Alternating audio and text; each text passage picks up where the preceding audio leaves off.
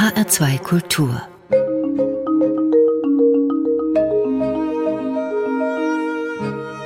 Doppelkopf Heute am Tisch mit Holger Weinert, Mr. Hessenschau. Gastgeberin ist Andrea Seeger. Holger Weinert, es ist mir fast ein bisschen peinlich, Sie vorstellen zu müssen weil ich davon ausgehe, dass sie jeder kennt, zumindest in Hessen. Aber das ist gar nicht so, ne? Da kann man sich schwer täuschen. Ich bin eben bei der Hauptpforte bei uns nicht reingekommen, weil da dauernd das Personal wechselt von einer Fremdfirma. Und da kam ich mir selber doch ein bisschen bescheuert vor. Es ist nur ein bisschen peinlich gewesen, als die FAZ mal kam und da auch so ein Vorfall war. Also ich finde, ein Haus sollte seine Leute kennen. Bei den Zuschauern ist es natürlich ein bestimmter Prozentsatz der Hessen, der ist nicht klein, aber es ist jetzt kein nationaler Spitzenwert oder wie bei Heino 98 Prozent. Ich bin ja gerade als Heino in der Fastnacht aufgetreten. Mhm, Habe ich gesehen, war toll. Die Perücke und diese Brille hat mich schon sehr erinnert. Ja, also ich finde es auch gut, dass die Hessenschau das wieder macht. Also wir können ja alle auch Fastnacht irgendwie doof finden oder lustig. Im Moment hatte es ja eine ganz entlastende Funktion gegenüber diesem Weltgeschehen. Ich fand eine Zuschauerin richtig süß, die bei uns in einem Film gesagt hat, endlich mal wieder was Fröhliches bei dieser ganzen schrecklichen Last mit der Welt. Und das war mir so sympathisch und äh, ich glaube, das haben ein paar Leute dieses Jahr wiederentdeckt. Denn ich muss auch sagen, ich habe noch nie in so seltsamen Zeiten gelebt. Das kann ich gut nachempfinden.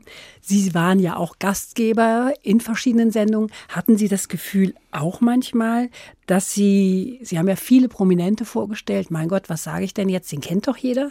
Kennen Sie das Gefühl? Äh, ja, äh, das, wenn ihn jeder kennt, brauchst du ja nicht viel zu sagen. Das ist bei mir aber gar nicht der Fall. also. Das ist immer erleichternd, wenn äh, jemand äh, von jedem gekannt wird. Also wir hatten ja auch sehr top prominente Gäste, von denen übrigens leider, weil das Ganze ist ja die VIP-Show, nicht? Die VIP-Show ist erst acht Jahre her, aber Holgers Waschsalon ist 20 Jahre her, äh, von denen leider schon die Hälfte verstorben ist. Das ist wie bei mir, wie bei anderen Leuten Familie und Verwandtschaft. Und das hat etwas Beinhartes, wenn das beruflich äh, natürlich noch viel mehr Leute sind. Nehmen wir doch mal Willem Silvesterwelle letztes Jahr, Genscher, alles Gäste von mir. Weizsäcker, mit dem habe ich zusammen Veranstaltungen gemacht. Scheel war der erste Bundespräsident, den ich jemals getroffen habe, als ich studiert habe. Da hat er in Tübingen in der Stiftskirche gesprochen. Seine Tochter kenne ich natürlich gut. Äh, das heißt, ist die Tochter von Mildred Scheel gewesen. Es ist einfach... Cornelia äh, Scheel. Ja, die Cornelia, nicht die... Äh, ja, langjährige on, Lebensgefährtin. On-off von Hella von Sinn. Ach, on-off. Ich dachte, die seien inzwischen getrennt, ganz getrennt. Äh, das habe ich auch schon mal angenommen und dann waren sie doch gerade wieder zusammen. Da blickt kein Mensch durch. Wissen wir nicht. Die Hella ist aber auch schwierig. Sympathisch, aber schwierig. Ich nenne mal ein paar Sendungen, die mit ihren Namen verbunden sind. Die Hessenschau, klar, Sie sind Mr. Hessenschau. Das ist ein 30-minütiges regionales Magazin für alle Hessen. Für die, die uns jetzt zuhören, die nicht in Hessen beheimatet sind. Die WIP-Show haben Sie schon gesagt. Hessische Hoheiten, Rheinpartien. Holgers Waschsalon war sogar über Hessens Grenzen, das war ARD-weit bekannt, war eine Kultsendung. Anfang, Mitte der 90er Jahre, 1990er Jahre. Ja, ich habe immer Aufmerksamkeit bekommen von den Leuten, weil ich halt nicht so glatt geschliffen bin und weiß der Teufel. Da bin ich ganz zufrieden mit. Ich finde auch, es darf ein bisschen mehr sein als ein angepasstes Verhalten. Insofern, da ist die Karriere geglückt, glaube ich. Zur Hessenschau kamen Sie jedenfalls 1986. Und Sie haben dieser Sendung mit kurzer Unterbrechung 30 mhm. Jahre lang Ihr Gesicht gegeben. Fast 30. Mhm. Was war denn die größte Panne? Oh, da weiß ich gar nicht, wo ich anfangen soll. Oh Gott. Äh, ja, es gibt ja dieser Beruf ist ja, es ist ja alles live. Ich meine, das machen die in Amerika überwiegend schon gar nicht mehr. Die senden leicht zeitversetzt, weil natürlich kann immer was total schief gehen. Also Fehler, über die ich mich inhaltlich total ärgere, da war neulich erst einer, wo ich zu unserem Finanzminister sage, die hessischen Beamten werden ja schlechter bezahlt als woanders, als in Bayern und so. Und der streitet es einfach ab. Ich war so sprachlos, ich wusste, wenn ich das Fass jetzt aufmache, kommen wir zeitlich total in die Bredouille. Da gab es zu Recht Beschwerden, habe ich auch eingeschrieben habt ihr recht.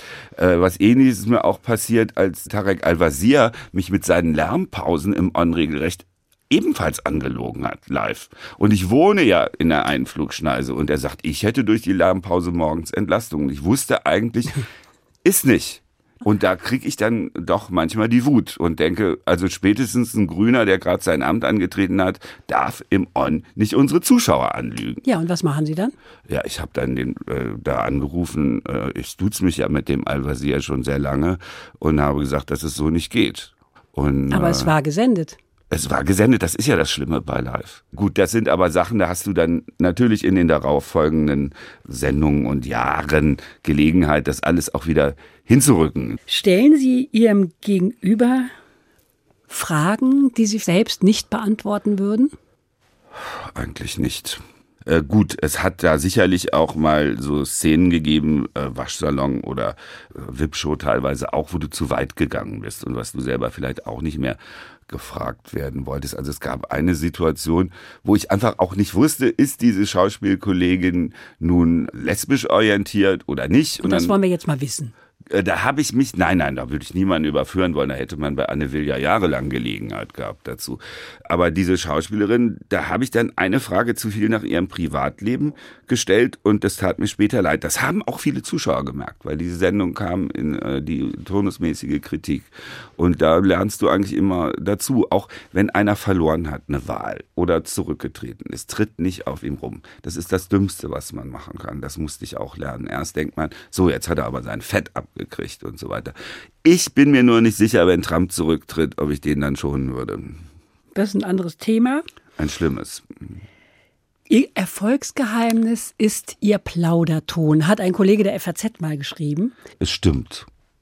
Du erfährst natürlich sehr viel mehr von Menschen, das hat der Peter Lückemeier sehr gut erkannt, wenn du einen Tonfall nimmst, der nicht gefährlich ist, der verbindlich ist, der so ein bisschen Zuneigung ausdrückt oder zumindest Wohlwollen, dann erfährst du sehr viel mehr von Menschen.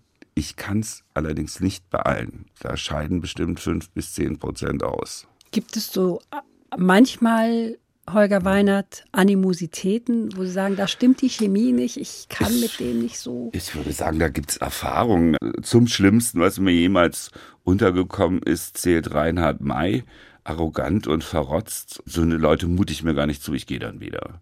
Weil das beleidigt meine eigene Würde. Aber Sie können ja schlecht aus der Sendung gehen. Nein, nein, das waren Interviews in der alten Oper. Ach so. Nicht? Und dann habe ich gedacht, so ein Schnösel, du fandst dessen Lieder immer irgendwie gut, jedenfalls früher, und bin gegangen. Gut, das hält sich ja sehr in Grenzen. Es gibt schon noch ein paar Beispiele mehr, so zickenmäßig. Also zum Beispiel zieht sich eine Geschichte durch mein Leben. Ich kann ja eigentlich mit Vertretern fast aller Parteien sehr gut und die wissen auch, ich bin verbindlich und äh, möchte das mit allen gut lösen, das Problem der politischen Diskussion.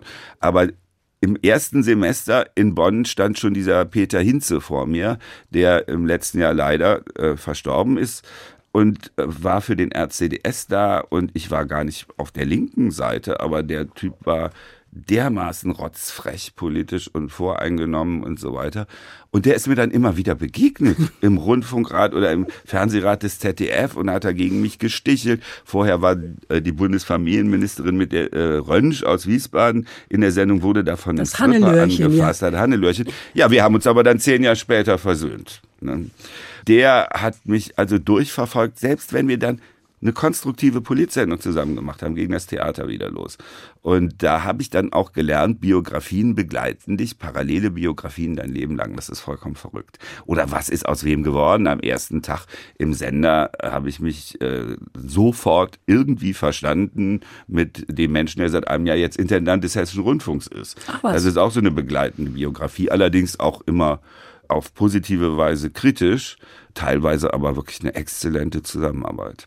Holger Weinert, Sie treten nicht nur im Fernsehen auf, sind ununterbrochen unterwegs in Hessen und sonst wo, sondern Sie schreiben auch Bücher. Sie haben eins über den Hund und sich geschrieben und jetzt ein neues rausgebracht über 30 Jahre Holger Weinert in Hessen. Ja, Holgers Hessen, das gab es auch schon als Fernsehserie. Das war mir einfach ein Bedürfnis, mal nachzugucken, was ist da eigentlich los, wo du früher gedreht hast? Was ist draus geworden? Und das wurde sehr gut angenommen. Und dann hat es halt dieses Buch gegeben. Und die Wettergedichte, da fragen ja die meisten Menschen nach, wann gibt es die Wettergedichte als Buch? Die gab es Anfang des Jahrtausends. Nochmal bringen wir die jetzt nicht raus, obwohl das sehr gut lief. Holger Weinert dichtet immer zum Schluss der Hessenschau einen schönen Reim. Wann denken Sie sich den aus? Ja, nachmittags so circa 16 Uhr plus minus. Manchmal geht's schnell. Neulich habe ich gedacht, gibt's nicht, 20 Sekunden. Dann dauert's auch schon mal eine halbe Stunde plus Unterbrechung plus wieder 20 Minuten. Meistens geht's aber fix. Und einfallen tut Ihnen immer was. Naja, also wenn ich sie mir angucke, in drei Vierteln der Fälle vielleicht. Und ein paar sind dann doch etwas schlapper. Aber gereimt. Zeitweise war das völlig unpopulär. Dann gab es Beschwerdebriefe und inzwischen gibt's wieder nur positive Reaktionen. Jedenfalls, jedenfalls die, die man hört. Und es hat so ein bisschen kultig, aber es ist ja dann jetzt zu Ende. Genau. Ich habe noch ganz viel mehr Fragen. Sie haben aber auch Musik mitgebracht. Und zwar Mozarts Gloria. Warum ja, das? Weil ich das, äh, das ist so ein Fest des Lebens. Ja, also ich liebe solche pompösen Choräle. Das habe ich vielleicht von meinem Vater, der lag manchmal den ganzen Nachmittag auf dem Sofa und hat Händels Messias oder Brahms Requiem gehört. Ich finde das einfach auf schöne Weise rührend. Dann geben wir dieser Musik jetzt mal Raum.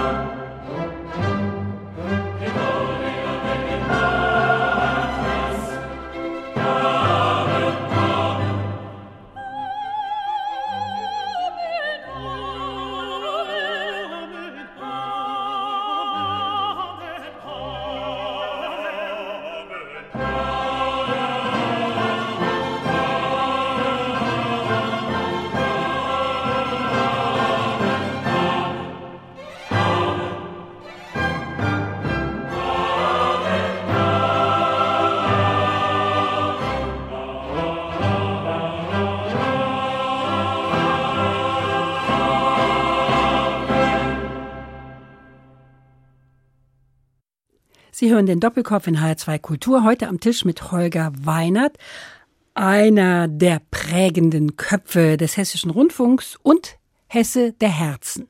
Gastgeberin ist Andrea Seeger. Holger Weinert, Hesse der Herzen. Wie geht Ihnen das runter? Wie Öl? Ich Oder staune, was Sie sich alles haben einfallen lassen. Ja. Ich finde es aber sehr süß. Zumal ich ja gar kein Hesse bin. Genau. Meine Eltern waren Schwaben. Ich bin in Berlin geboren und in Köln aufgewachsen. Und, äh, aber es war tatsächlich das Ziel meiner Wahl war Hessen. Ja, aber da Weil, kommen wir gleich zu. Der Hesse der Herzen, Sie sind hm. gebürtiger Berliner, aufgewachsen in Köln. Sie sind zur Volksschule gegangen in Köln-Nil. Das ist ja nicht so ein netter Stadtteil, oder doch? Nil ist eigentlich ganz süß, das ist ein Dorf. Aber dann ging es ja nach Nippes. Oh, das, also jeder, der meinen Lebenslauf liest, der Nippes. liest Gymnasium Köln-Nippes und schmeißt sie erstmal weg. Jetzt habe ich auch, kriege ich auch sofort einen leicht kölschen Tonfall, als ich in Köln gewohnt habe. Da habe ich nie Kölsch gekonnt. Erst mit 15, 20 Jahren Verspätung ging oh, das los, als ich da ein paar Wochen gearbeitet habe. Ne? Lorenz, ja. Und ähm, dann, äh, also Nil ist fast ein Dorf gewesen. Das ist weit draußen und äh, hatte auch genau die Struktur. Man konnte auch zu Fuß in dieses Dorf laufen, von da, wo wir gewohnt haben, in der Nieler Straße 444. Hella von Sinn wohnte gar nicht weit weg. auch in der Nieler Straße. Wir sind damals immer in den Kaufhof gefahren, weil mein Bruder war Kaufhof-Geschäftsführer. Und äh, da habe ich dann auch angefangen zu arbeiten in den Ferien. Drei Wochen, 350 Mark, dafür habe ich mir ein Tonband gekauft, ein Tonbandgerät. Das war dann gleich kaputt und vier Wochen weg. Da war ich ein bisschen sauer und habe unser Wirtschaftswunder nicht mehr ganz so doll gefunden. Ihr Vater war Pfarrer, freikirchlicher Pfarrer. Sie sind als jüngstes von vier Geschwistern aufgewachsen. Was waren Sie eigentlich für ein Kind? Schüchtern oder eher vorlaut, draufgängerisch oder eher zurückhaltend? Gute Frage. Es war genau so. Ich war äh, total temperamentvoll, äh, fröhlich, habe mit einem Jahr angeblich schon gesprochen, jedenfalls angefangen. Und äh, mit zehn habe ich dann irgendwie erstmal so einen Dämpfer äh, gekriegt. Ich weiß gar nicht, woran das liegt. Vielleicht war es die Schule, der Umzug. Ich war auf jeden Fall viele Jahre zurückgenommen und nicht so glücklich mit mir selber. Das änderte sich übrigens schlagartig, als wir moderne Lehrer an unserem Nippeser Gymnasium kriegten. Eine moderne, neue Nachkriegsgeneration. Ab da hatte ich Einsen hier, Einsen dort. Das war wirklich völlig wahnsinnig. Da habe ich wirklich was draus gelernt, was das ausmacht. Ja, Sind Sie ein einer, sensibler Mensch? Äh, auf jeden Fall, ja. Also sicherlich. Ich gelte auch als sehr einfühlsam. Also äh, ich habe hier im Hause oft gehört, dir erzählen sie ja alles. Ich bin sicherlich auch streckenweise egozentrisch. Ja, allerdings nicht über die Maßen. Also da kann ich ganz zufrieden mit sein. Das weiß ich aber erst, seit ein befreundeter Psychoanalytiker mir das mal explizit gesagt hat. Denk nicht so schlecht über dich. Mussten Sie sonntags mit in die Kirche? Ja, das fand ich eigentlich auch furchtbar. Also die Gerüche der Menschen, ein Kind nimmt ja Gerüche sehr stark wahr. Dieses 4711 Kölnisch Alter, Wasser. Ja, Kölnisch Wasser ausgerechnet. Und es hatte alles speziell so auch so was Geschlechtsloses. Ich habe gelitten. Und dann diese Abendmahlsgeschichten fand ich total eklig. Und, die Oblate äh, klebt immer so. Ne? Ja, die Oblaten hatten wir keine. Also ich fand's, ich muss ehrlich sagen, also seltsam. Dann wollte ich auch eine Zeit lang gar nichts mehr damit zu tun haben. Dann habe ich studiert, war in einer tollen Kirchengemeinde von dem Pastor Alberts und dem äh, in Berlin. Da war alles anders und dann habe ich später doch sein gelassen. Aber Sie mit, waren mit aber auch als Pflegehelfer für die Aktion Sühnezeichen Friedensdienste in den USA. Puh, ja, da denke ich jetzt oft dran, weil der amerikanische Nationalismus, den wir hier kaum wahrnehmen, der war damals schon wie heute. Man hat nicht geglaubt, was in diesem Land los ist an Dingen, die wir wirklich nur für pures nationalistisches Getue halten. Und das betrifft schon eben diese 40, 45 Prozent der Bevölkerung speziell auf dem Land dann äh, muss man ja auch verstehen, dass Amerika geprägt ist von ehemaligen Ketzern. Also in der Kleinstadt, wo ich da gearbeitet habe, gab es 36 Denominationen, also Freikirchen und so weiter. Und dass das natürlich auch für ein relativ spezielles Klima sorgt, das ist ja auch klar. Also das hat jetzt mit Ost- und Westküste dann wiederum so wenig zu tun oder mit jüdischen Freunden in New York oder da habe ich sehr viel gelernt und war sehr gerne da, aber mit allen Höhen und Tiefen. Also Sie sind freikirchlich geprägt durchs Elternhaus, haben dann mhm. evangelische Theologie studiert. Wollten Sie Pfarrer werden oder? Ja, ja, die wollten ja auch unbedingt, dass ich Pfarrer werde. Das ist ja jetzt Wer auch ist die? kein. Wer ist die? Na, die Kirche, Kirchenleitung. Du bist ja, ich war in der Berliner Landeskirche, aber auch die in Stuttgart hatte Interesse, weil ich ja, Ja, bei der Stimme. Gemacht habe. Äh, die hatte mein Vater auch schon. Das, das habe ich übrigens heute seit langer Zeit überhaupt das erste Mal wieder erinnert. Verrückt. Naja, je älter du wirst. Ne? Die Frage war aber, also, ob ich Pfarrer werden wollte. Ja, es ist übrigens gar kein großer Unterschied, ob man in der Kirche oder im Fernsehen redet. Die Vokabeln wie Botschaft und Sendung sind ja teilweise dasselbe. Ausbildung haut auch irgendwie ein bisschen in die Richtung. Natürlich brauchst du kein Hebräisch oder Altgriechisch dafür. Die Kirche ist leer, der Fernseher bei uns in der Hessenschau relativ voll. es sind aber andere Gründe gewesen, also die mich davon abgehalten haben. Ich habe ja meine Examensarbeit über Tod, Trauer und Begräbnis geschrieben. Das Ja. war ein Bereich, der mich sehr gereizt Ja, hat. das ist eine Frage, die ich mir aufgeschrieben habe. Wenn ich die alle schon vorwegnehme, bitte Bescheid sagen. Nein, Sie nehmen die nicht vorweg. Aber ich habe mir, ich habe mich gefragt, ein junger Mann, Hm. der studiert, schreibt seine Arbeit über oder eine Arbeit über. Tod, Trauer und Begräbnis.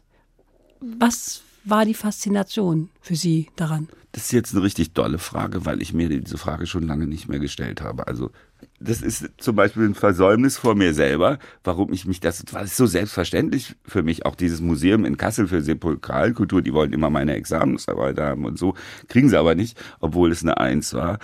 Das weiß ich gar nicht. Ich glaube, es könnte mit einer depressiven Phase zwischen 18 und 20 zusammengehängt haben. Oder damit, dass ich letzten Endes dachte, der Tod ist etwas, das sein Leben so vordefiniert, das ist überhaupt nicht zu akzeptieren. Sie haben vorhin erzählt, auch von all den Prominenten, wo so viele schon gestorben sind. Hm. Das ist ein Thema, was Sie beschäftigt, oder? Ja, also Durch das, die Jetzt fällt mir Jahrzehnte. noch ein, dass das meinen Vater auch immer so beschäftigt hat. Und der hat ja eigentlich an das ewige Leben geglaubt, bloß da war vielleicht doch nicht so viel dran. Wir Jedenfalls, wissen es nicht. Nein, ich meine jetzt nicht an dem ewigen Leben an sich, aber an seinem Glauben an das ewige Leben, weil er ist sehr lange und unglücklich gestorben. Meine Mutter ganz schnell, die hat abends die Tagesthemen mit Ulrich Wickert geguckt und dann ist sie einfach so weggenickt. Also Ulrich Wickert als Sterbebegleiter ist eigentlich ganz angenehm, glaube ich. Ich habe es allerdings auch immer für katastrophal gehalten, dass Menschen sich nicht mit dem Tod beschäftigt haben. Gerade Menschen sind gefährdet, denen es besonders gut ging im Leben, die glücksverwöhnt sind.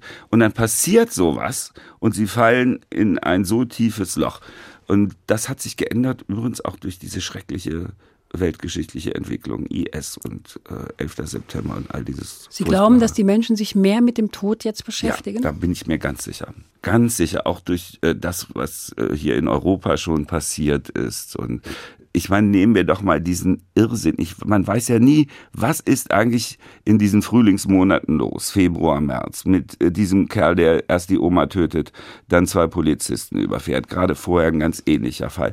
Was ist mit diesem wahnsinnigen Co-Piloten von German Wings, der 150 Leute einfach gegen einen Felsen prallen lässt? Die Geisteskranken sind übrigens nicht nur die Terroristen, die sind mitten unter uns. Sie haben dann nach dem Studium beim Schwäbischen Tagblatt und der Zeitschrift für Kirchengeschichte gearbeitet, frei, und dann haben Sie in Baden-Baden volontiert. Bei wem denn? Das war das Badische Tagblatt. Es hatte keinen guten Ruf. Also das Schwäbische Tagblatt hatte einen ausgezeichneten Ruf. Also ganz gehobene Lokalpresse. Da habe ich angefangen, einfach so. Ich habe da einen Artikel hingeschickt äh, oder angerufen. Dann wollten sie einen haben. Der war dann gleich Aufmacher. Insgesamt habe ich aber nur ein paar geschrieben. Ja, dann war es aber für mich schon so ungewohnt, dass äh, so viele Neider mich angesprochen haben am Samstag. Dann, das war, der war samstags erschienen, der Artikel. Und da habe ich schon das erste Mal Wind gekriegt, was mir in dem Beruf eventuell blüht, weil alles, was du machst, ist öffentlich. Das Badische Tagblatt war leider nicht so gut. Deshalb bin ich da nach einem Jahr weg nach Bremen. Äh, Sie sind dann nach Bremen. aber Warum? ich habe mich mit den Kollegen super gut verstanden, nachdem ja, Aber warum nach Bremen? äh, nach Bremen, weil ach, das ist natürlich interessant. Sie stellen überhaupt sehr interessante Fragen. Es geht ein bisschen weiter als was man gewohnt ist. Ich glaube, das soll ich das ganz ehrlich beantworten. Jetzt fällt es mir wieder bitte, ein. ehrlich. Also ich habe damals zusammengelebt äh, mit dem Stadtplanungsamtsleiter von Kiel, mit dem ich aber schon dahin gezogen war. Wir waren insgesamt 18 Jahre zusammen, seit 1974 und äh, das war 79. Und dann wurde ich angegriffen von unserem Chefredakteur, ich sei schwul und wurde an die Luft gesetzt. Dann haben alle Kollegen protestiert und drei Tage später war ich wieder im Dienst. Das gab es damals noch, ne? Ja, offensichtlich. Ich habe auch mal einen Privatdetektiv zu ZDF-Zeiten auf dem Hals gehabt. Der kam aber nicht vom ZDF, sondern von der Münchner Produktionsfirma. Ach, ist ja interessant. Wie ich rekonstruiere, wie mir die Bodyguards des Ministerpräsidenten dann geklatscht haben. Es ist für mich dann so gewesen, dass ich sagte, ich möchte hier weg, lass uns in eine liberale norddeutsche Großstadt ziehen. Hinterher tat es mir leid, weil es hat sich alles wunderbar eingerenkt. Mein Freund sollte schon zum Bürgermeister gewählt werden. Der tat aber immer, was ich wollte. Also sind wir nach Bremen gezogen. Da war es auch wunderbar, aber das Wetter war schlecht. Ja, das ja aber Sie sind dann vom gedruckten Wort zu den bewegten Bildern mhm. gegangen, verstärkten das Team von Buten und Bin bei Radio Bremen oder waren Sie denen eher ein Klotz am Bein? Nein, das Wenn so ein war Zeitungsonkel da kommt. Das ging vier Wochen gar nicht, Ja. weil ich konnte keine kurzen Fernsehtexte machen. Ja. Und dann dachten die, oh je, den schicken wir wieder weg und so. Ich war ja vorher fest angestellt, da bist du ja als, einfach als Freier eingestiegen.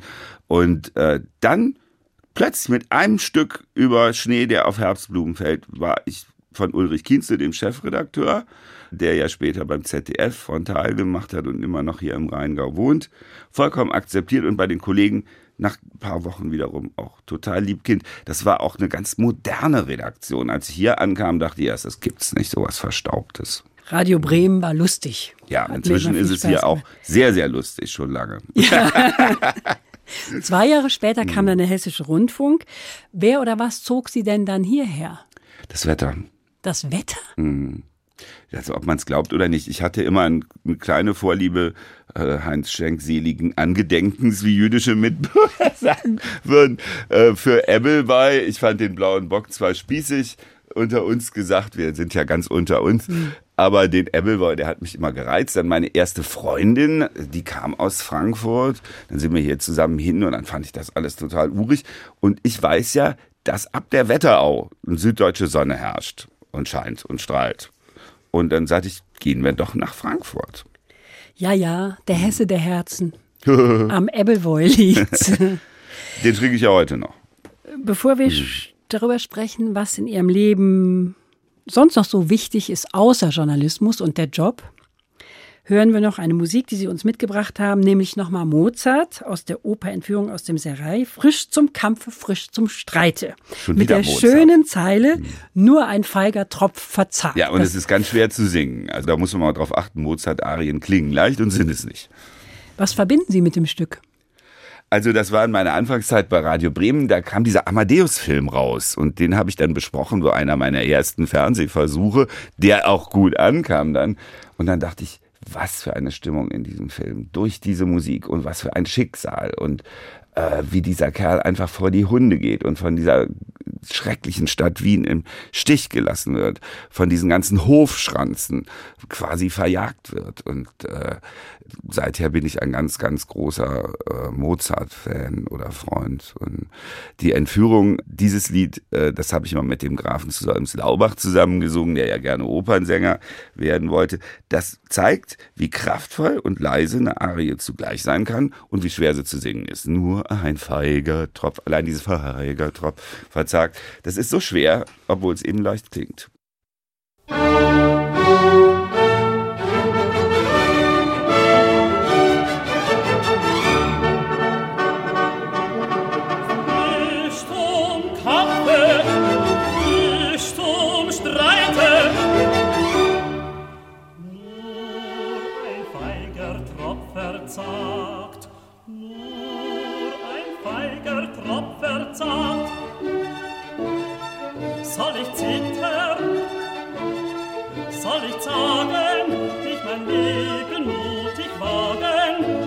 Leben mutig wagen. Nein, ach nein, es sei gewahrt. Ach nein, nein, nein, es sei gewahrt. Nein, es sei gewahrt, es sei gewahrt, es sei gewahrt, es sei gewahrt.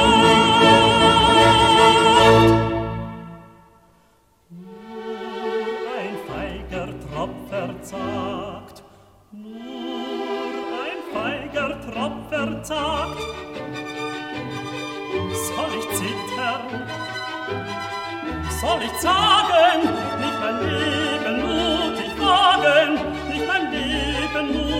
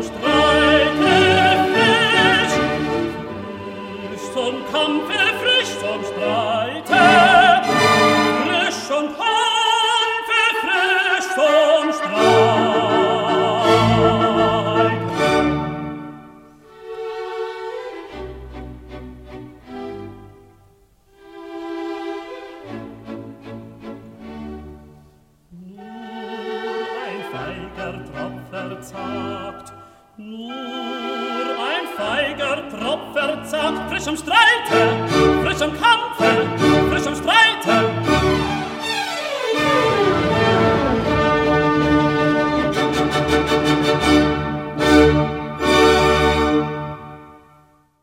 Sie hören den Doppelkopf in HR2 Kultur, heute am Tisch mit Holger Weinert, Hundefreund und Lebenspartner.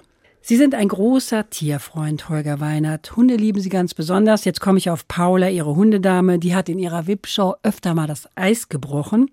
Wie würden Sie sich denn als Team bezeichnen? Ja, das war schon so eine Lebensabschnittspartnerschaft. Ne?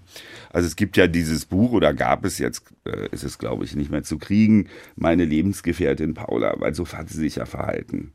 Und das ist natürlich so, wenn du einen Hund hast. Bei zwei Hunden wie jetzt ist es natürlich schon eine sehr verteilte Lebenspartnerschaft. Aber dieser Hund, der hatte auch, sagen wir mal, irgendwas sehr Menschliches. Also meine Kollegin Birgit Sommer in der Essenschau sagte mehrfach, ich glaube, es ist der einzige Hund, der sich für einen Menschen hält.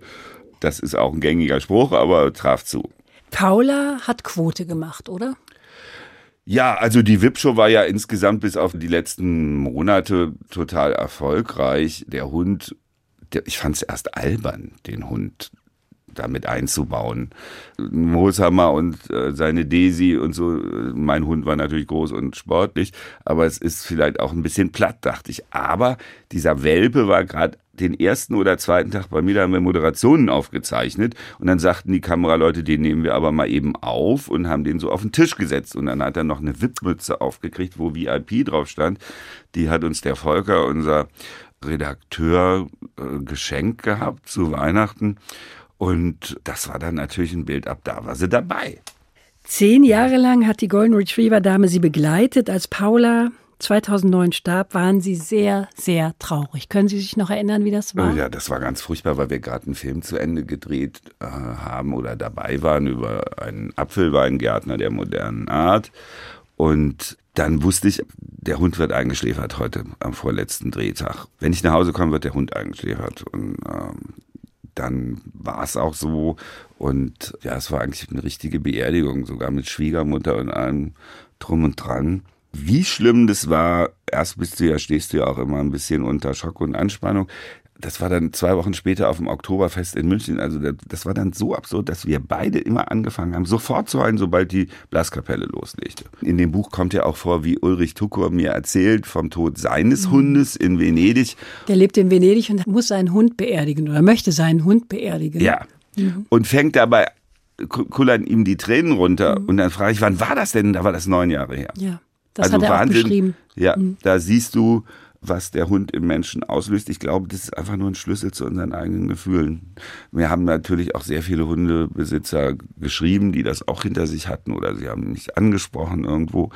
Ich glaube, diese im Vergleich zu uns so verkürzte Lebenszeit eines Hundes, die symbolisiert und führt uns vor Augen unsere eigene Vergänglichkeit. Ein Leben ohne Hund ist möglich, aber sinnlos. Da stimmen Sie zu, denn bei Ihnen leben in Offenbach nun Sissy und Timmy. Mhm. Was sind das für Hunde? Das ist ein äh, Cockermädchen, sogar reinrassig, aber Schwanz war abgeschnitten, war wahrscheinlich ein Zuchthund in Ungarn, nicht brauchbar, ausgemustert, hat auch sehr viele tausend Euro äh, Krankenhauskosten verursacht. Also kam sie in so eine Tötungsstation und kam dann zu mir und wir haben sie jetzt so hingepäppelt, dass es ihr seit nunmehr acht Jahren doch sehr gut bei uns ging, mit Ausnahme einer Fehlgeburt von sechs wunderhübschen schwarzen Welpen. Da war einfach die Plazenta abgestoßen, weil sie zu viele Bakterien in den Ohren hatte und man hat es nicht in den Griff bekommen und so. Dem Timmy geht's sau gut, der ist total neurotisch gewesen, ängstlich, kam aus einer kleinen Familie, war erst anderthalb Jahre alt. Keiner wollte ihn haben, weil er alle Leute dermaßen angebellt hat im Tierheim. Und dann habe ich darauf bestanden, dass ich ihn kriegte. Das hat leider, musste der Hund dann über Weihnachten und Silvester auch noch in dem Tierheim bleiben. Das tat mir leid für ihn. Ich hätte ihn gleich mitgenommen, aber ich musste die wirklich überreden hier. Aber wenn er mal unartig ist, dann fahre ich mit dem da vorbei. Und sobald er das riecht, ist der Lammform. Ich, ich mache nur das Fenster ein bisschen runter ich sage hm. zu unserem auch immer, wenn du nicht artig bist, kommst du wieder ins Heim. Ja. genau. Sie sind seit 2006 verpartnert mit Roland Klostermann. Da hat Paula auch eine wichtige Rolle gespielt, ne? Ja, ja, der hatte auf den Hund aufgepasst, mhm. als ich weg war. Wie man sich nicht kennenlernen kann. Ja, es ja. gibt so viele verschiedene Arten. Ihr Mann nennt eine Staubsaugersammlung sein eigen. Ich habe gelesen 250 Stück. Sie lieben ihn trotzdem, oder? Ja, so, äh, das war ja von Anfang an so. Ja, Der, ja. der sammelt alte Staubsauger. Es gibt nur ein Dutzend Staubsaugersammler in Deutschland und eine Ja. leichte Macke haben sie wohl alle. Und äh, der älteste ist vom Jahrgang meiner Mutter, das ist ja sage und schreibe 1913, also 104 Jahre her. Das hat sich bei dem ganz früh herauskristallisiert. Also ich kann manchmal stolper ich dann wirklich über einen Staubsauger zu viel, dann werde ich schon sehr ungehalten. Ja. Schenken Sie ihm Ähm. denn auch mal einen Staubsauger zum Geburtstag? Lustigerweise habe ich das noch nie gemacht. Da würde er sich doch so freuen. Also kriegt er von seiner Oma und seinen Eltern und so. So. Und Ich also da, einen alten. Ich könnte Ihnen einen. ja, sowas habe ich ihm dauernd von irgendwo mitgebracht. Ich habe ihm tatsächlich von Heinz Schenk drei Staubsauger mitgebracht. Das waren aber alles Billigmodelle. Heinz war sparsam. Heinz Schenk. Das hat mir Margitsche verraten, Margit Sponheimer. Sie musste immer mit Heinz Schenk Einkaufstouren machen. Und er hat dann eingekauft 15 Hemden, weil die so günstig waren, Staubsauger, irgendwelche äh, Kisten und Kästen. Und die mussten dann heimlich ins Haus gebracht werden, weil seine Frau gar nicht damit einverstanden war, die Gerti. Das hat Da sie mir auch die- erzählt. Mhm. Ja, das war so witzig.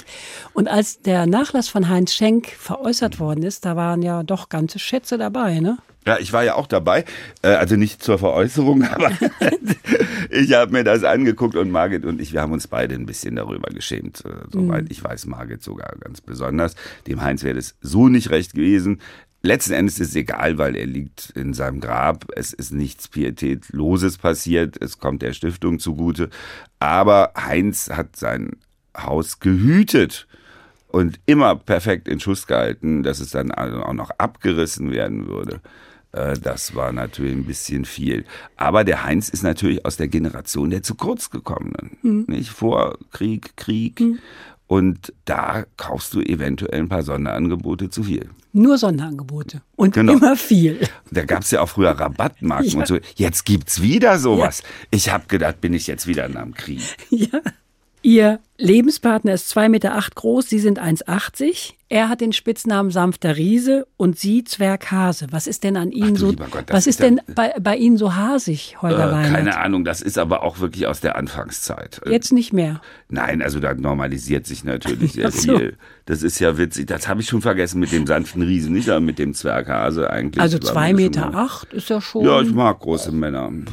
ja, kann man so das. sagen. Ich habe auch halt ältere Brüder gehabt, die bei mir gab es so einen Kalziummangel offenbar, die deutlich größer waren und schon richtig was hermachten. Bei Ihnen hat es Hm. nicht mehr gereicht. Sie sind der Vierte. Ja, meine Mutter hat mir auch immer gesagt, wegen dir habe ich alle Zähne verloren. Kalzium aufgebraucht. Und das ist auch so, das Wachstum in den ersten Wochen hat schon mit der Kalziumversorgung zu tun. Aber ich kann mich jetzt nicht mehr groß drüber aufregen, weil es ist lange her, aber ich kompensiere es halt ein bisschen. Für 1,80 hat es gereicht. Na, das schrumpft ja auch schon wieder. Auf wie viel kommen Sie noch? Na, 1,77 höchstens, wenn ich mich strecke. Geht noch. Ne? Sie sind aktiv in der AIDS-Hilfe. Tun, was Nee, tun Sie da? aktiv. Gar nicht. Nein, nein, da gehörst du dem Kuratorium an. Und äh, ich war in der AIDS-Stiftung aktiv, in der Jury zehn Jahre lang. Das Bequeme in, an diesen Kuratorien ist ja, dass da ganz viele berühmte Namen drinstehen, aber niemand muss was dafür tun. Da super. wird einfach nur der Name gebraucht. Wir haben vorhin schon drüber geredet. Ihr Vater war freikirchlicher Pfarrer. Sie haben Theologie studiert. Sie hätten sogar Pfarrer werden wollen. Sagen jetzt, Fernsehen ist genauso gut, wenn nicht besser. Ich habe mehr Zuschauer als ein Pfarrer in seiner Kirche versammelt. Welche Rolle spielt bei Ihnen die Theologie oder der Glaube, die Religion? Das hat sich durch das Studium erledigt. Also ich wäre ein sehr weltlicher Pfarrer gewesen, nicht ganz so schlimm wie Jürgen Fliege. Das hat sich erledigt, wenn du die Bibel studierst und genau weißt, wo alles herkommt und welche nahöstlichen Legendenpate stehen und dass das die Flucht nach Ägypten und äh, die Rettung des kleinen Moses im Körbchen und auch die neutestamentliche Überlieferung, wo das alles seine Wurzeln hat, das sind teilweise Legenden, es sind Verschönerungen, zum Beispiel des Lebens Jesu, es sind Zutaten, es sind dann schon Entfernungen von der eigentlichen historischen Botschaft, also Paulus hat damit nicht mehr viel zu tun. Na, das sind Geschichten, die ja. Menschen sich erzählt haben. Oh, zu, und dann ist in es in vielen verschiedenen Jahrhunderten muss man dazu ja. sagen. Das ist ein Buch mit Geschichten. Und dann ist ja. es einfach nur noch Religionsgeschichte. Das ist dann was anderes. Und ich meine, wie viele Religionen haben wir auf der Welt? Nicht? Und leider ein paar zu viel, würde ich im Augenblick sagen. Da entfernst du dich dann doch deutlich. Das heißt, Gottesdienste besuchen Sie nicht? Also zuletzt war ich in katholischen Gottesdiensten, okay. wenn ich wo war. Und äh, schätze sehr die Arbeit äh, bestimmter Kirchenleute äh, mit denen mich auch viel verbunden hat, wie Bischof Kamphaus oder Johannes zu Els hier in, äh, in Frankfurt. Katholisch beide, lustigerweise. Ich hatte schon mal überlegt, wenn ich jetzt was mache, werde ich vielleicht doch katholisch, weil es ist mehr Religion oder Religiosität und mehr Mystik letzten Endes. Ansonsten habe ich da jetzt nie was groß vermisst. Ich glaube, ich wäre ein guter Pfarrer geworden, aber wenn ich auch so den Fernseher sonntags anmache und da kommt gerade eine Predigt, also speziell bei den Protestanten, der Tonfall, der ist aufgesetzt. Da muss dran gearbeitet werden. Das ist zu gefühlvoll, zu sozialpädagogisch, zu viel la la la. Was würden und, Sie empfehlen? Nein, ernsthafte, ganz seriöse, eindringliche Art zu reden und nicht so ein Wir verstehen uns alle und lieben uns alle Tonfall. Dieses Pastorale. Ganz oft geht mir das so. Es gibt sicher Gegenbeispiele, aber da merkst du auch, die Kirche hat ein enormes Inhaltsdefizit im Moment. Wenn das alles ersetzt wird und dann diese schrecklichen modernen Kirchenlieder, also äh, die haben ja auch diesen Duktus und äh, dieses leicht ähm, sentimentale auch. Ich finde, Kirche in der großen Zeit hat immer von starken, echten Gefühlen gelebt, auch Dietrich Bonhoeffer und so weiter. Sie waren bei Heinrich Alberts in Berlin? Ja, das war ja nun äh, Kirchengemeinde, da hast du echt was fürs Leben und über die Menschen gelernt. Ja, das war eben in einem großbürgerlichen Stadtteil in Schlachtensee, waren das, äh, wie übrigens früher auch in den öffentlich-rechtlichen Anstalten, Bildungsbürger, aber nicht abgehoben, sondern mit Nähe zu den Menschen. Und Heinrich Alberts hat so gepredigt, dass Sie sagen, ja, na, das war ein sogenannter Barthianer und Barth ist ein konservativer Theologe. Das lag mir jetzt am wenigsten an ihm. Nein, ich meine vom Stil ähm, der Predigt. Barthianer, die predigen natürlich sehr äh, aus dem Vollen, da ist viel Botschaft, äh, spielt eine Rolle und so weiter, viel Gott. Äh, der andere Pfarrer, der hat das auf eine andere Weise hinbekommen. Der Karnetzky, der hat die Menschen so erreicht in ihrem Sein und Fühlen. Und das wäre meine Baustelle gewesen. Holger Weinert, mit der Hessenschau ist jetzt Schluss. Fallen Sie in ein Loch? Puh, da muss direkt mal gucken. Ich würde inzwischen ein Jahr länger machen, aber ich habe das inzwischen aufgegeben, darüber nachzudenken, weil ich vor einem Jahr das schriftlich so begründet habe. Ich habe geschrieben, dann und dann höre ich auf und nicht danach in dem Zeitraum, sondern dann und dann. Und dann soll man auch dazu stehen. Ich habe gesagt im Januar noch, ich bin ja kein bisschen weniger fit als im Jahr vorher oder so. Dann hatte ich so eine Augenoperation, weil der Hund mich verletzt hatte. Da fühlte ich mich das erste Mal alt. Vielleicht war es doch richtig. Ich mache aber noch weiter. Wird noch Filme geben und so weiter. Ganz aufhören möchte ich nicht. Aber ausgerechnet die Hessenschau sein zu lassen, ist schon eine Entscheidung, weil damit werde ich am meisten identifiziert, wie man so mm, sagt. Sie haben aber auch den Titel Adelsexperte. Ja, erstaunlich, wie viel Nähe man zu Adligen entwickeln kann. Die wirken ja erstmal gar nicht so und das machen Sie auch weiterhin. Also der Adel ist langsam abgegrast, Frau Seeger. Da kann ich jetzt höchstens noch vier Häuser Kinder, machen Kinder, oder die Nachfolgegeneration. Ja, Damit habe ich teilweise schon Die haben wieder angefangen. neue Probleme. Ja, und die Flüsse sind auch alle abgegrast ja. Boot. Da kann man Gut, die natürlich Flüsse, noch, da gibt es keine Nachkommen. Da, da kannst du Hotspots nehmen. Also gehst okay. mal in diesen Hafen, in jeden okay. Hafen. Eine Segelregatta habe ich letztes Jahr gemacht, aber das hat sie auch langsam erledigt. Aber es gibt noch ein paar andere Projekte, die fast äh, drehreif sind. Mal Und sehen. Was nun? Soll ich das jetzt echt sagen? Oh ja, eine Sache, wir sind hier ja nun äh, doch auf der intellektuellen äh, Seite. Hessens, also, nee, heißt anders. Es heißt hässliches Hessen. Hässliches Hessen. Hm, in dazwischen kommt in Klammern ein In. Wir haben nun Hessen so viel bejubelt und wie herrlich das ist und all dieses manchmal etwas süßliche Gedöns ich will einfach nochmal, das hat Bayern schon mal gemacht und weil ich so lange praktisch in einem Architektenhaushalt gewohnt habe, nochmal darauf aufmerksam machen, was hier wo überhaupt nicht stimmt und wie einfach das zu reparieren wäre. Nehmen wir die Mainkur in Frankfurt, wo Goethe als spazieren geht und die hässliche Hochstraße, grauenhaft verhunzte Barockhäuser rumstehen oder Österreich-Winkel finde ich auch ein ganz großartiges Beispiel. Der Rheingau, praktisch das touristische Ziel hier im Westen Hessens, Rüdesheim ganz groß, völlig vernachlässigt von der Landesregierung. Da mache ich demnächst sogar ein Stück drüber. Die müssen da Geld reinstecken. In Bayern, Baden-Württemberg wäre das selbstverständlich. Aber da steht ein Waschbetonbau mit einem Supermarkt unten drin am Ortsausgang von Winkel. In so einer wichtigen Gegend, da will ich einfach mal ein bisschen Bewusstsein wecken. Einfach, Leute, muss das sein. Schön, dann werden wir also das hässliche Hessen mit Holger Weinert erleben. Da freuen wir uns drauf. Sie haben uns noch eine Musik mitgebracht. Und zwar Bach, Toccata und Fuge in D-Moll.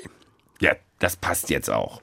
Wegen Theologie oder warum Bach? Das ist die am meisten protestantische Musik, die ich kenne. Nicht? Und da, da, da, so sind die Protestanten auch. So war Luther. Jetzt haben wir ja Luther, ja. Das finde ich übrigens ganz großartig, dass so viele Menschen sich dafür interessieren.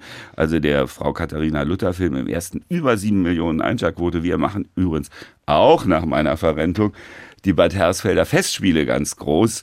Sendetag ist der 25. Juni.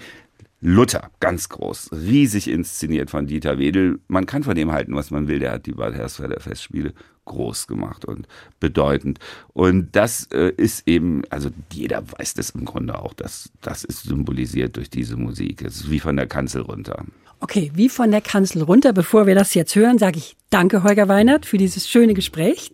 Danke fürs Zuhören, sagt Andrea Seeger.